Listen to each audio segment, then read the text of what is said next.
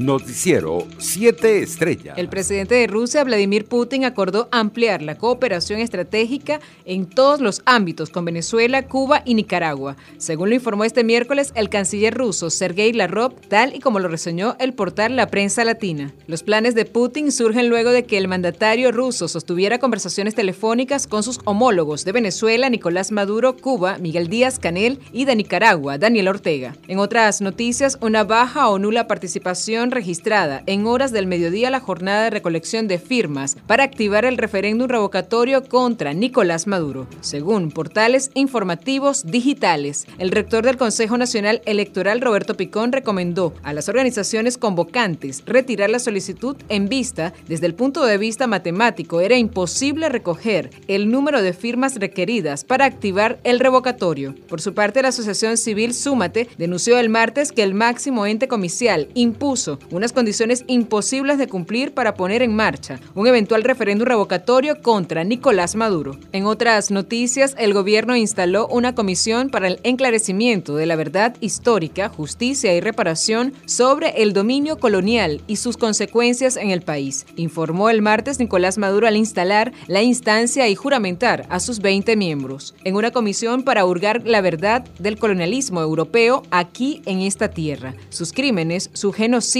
el saqueo que hubo y exigir justicia y reparación a España, a Portugal y a toda Europa para América Latina, explicó Maduro en un encuentro con artistas populares en el Palacio Presidencial de Miraflores. Por su parte, el dirigente de Primero Justicia en Norteamérica, Brian Fichaltut, informó que de acuerdo a las cifras oficiales, un total de 108.510 venezolanos huyeron de nuestro país cruzando la frontera entre México y Estados Unidos en el año 2021. Fichaltul afirmó que la grave crisis migratoria que va en aumento mes a mes es solo uno de los indicadores que evidencia la grave situación que atraviesa Venezuela. Internacionales. El ministro de Exteriores ruso Sergei Lavrov aseguró este miércoles que Moscú tomará las medidas necesarias si no reciben una respuesta por escrito a sus demandas como la no expansión de la OTAN y el despliegue de las tropas de Ucrania. Por su parte, Estados Unidos anunció que trabaja con proveedores de gas y petróleo crudo de Medio Oriente, África del Norte y Asia para reforzar los suministros a Europa en caso de que se corte el flujo de Rusia, en un esfuerzo por desactivar el arma económica más poderosa de Vladimir Putin. A medida que aumentaron los temores de la invasión de Ucrania, funcionarios estadounidenses dijeron el martes que habían estado negociando con proveedores globales y que ahora confiaban en que Europa no sufría una pérdida repentina de energía para la calefacción en pleno invierno. En Haití, el primer ministro Ariel Henry se reunió el martes con los únicos 10 senadores cuyo periodo electivo no ha concluido para debatir sobre la reforma a la Constitución y la posterior celebración de elecciones generales en medio de la grave crisis en el país. Antes del verano, Haití tendrá una nueva constitución. Haremos todo lo posible para que antes del verano tengamos una constitución que nos permita celebrar elecciones, prometió el jefe del gobierno tras el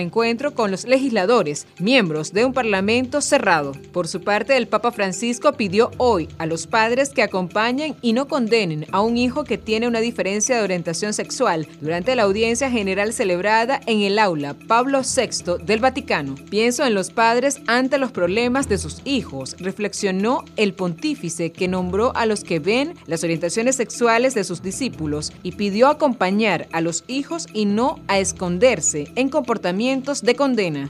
Economía. El presidente del Instituto Nacional de Aeronáutica Civil, INAT, Juan Manuel Teixeira, informó este miércoles que se realizará cinco vuelos semanales en la ruta Caracas-Madrid-Caracas, luego que la institución incluyera a España entre los destinos autorizados desde y hacia Venezuela. Inicialmente, Conviasa va a tener dos frecuencias semanales y las demás aerolíneas una. Vamos a tener cinco vuelos semanales a Europa, dijo en entrevista concedida a Venezolana de Televisión. Deportes. El griego griego Stefano renació y recuperó su mejor versión al someter al italiano Janit Sinner, número 11 del ranking mundial, con un contundente 6-4, 6-3 y 6-2, y estará en unas semifinales del Abierto de Australia, en las que se enfrentará al ruso Danil Medvedev, número 2 del ranking mundial, o al canadiense Félix Auger Alisment, número 9.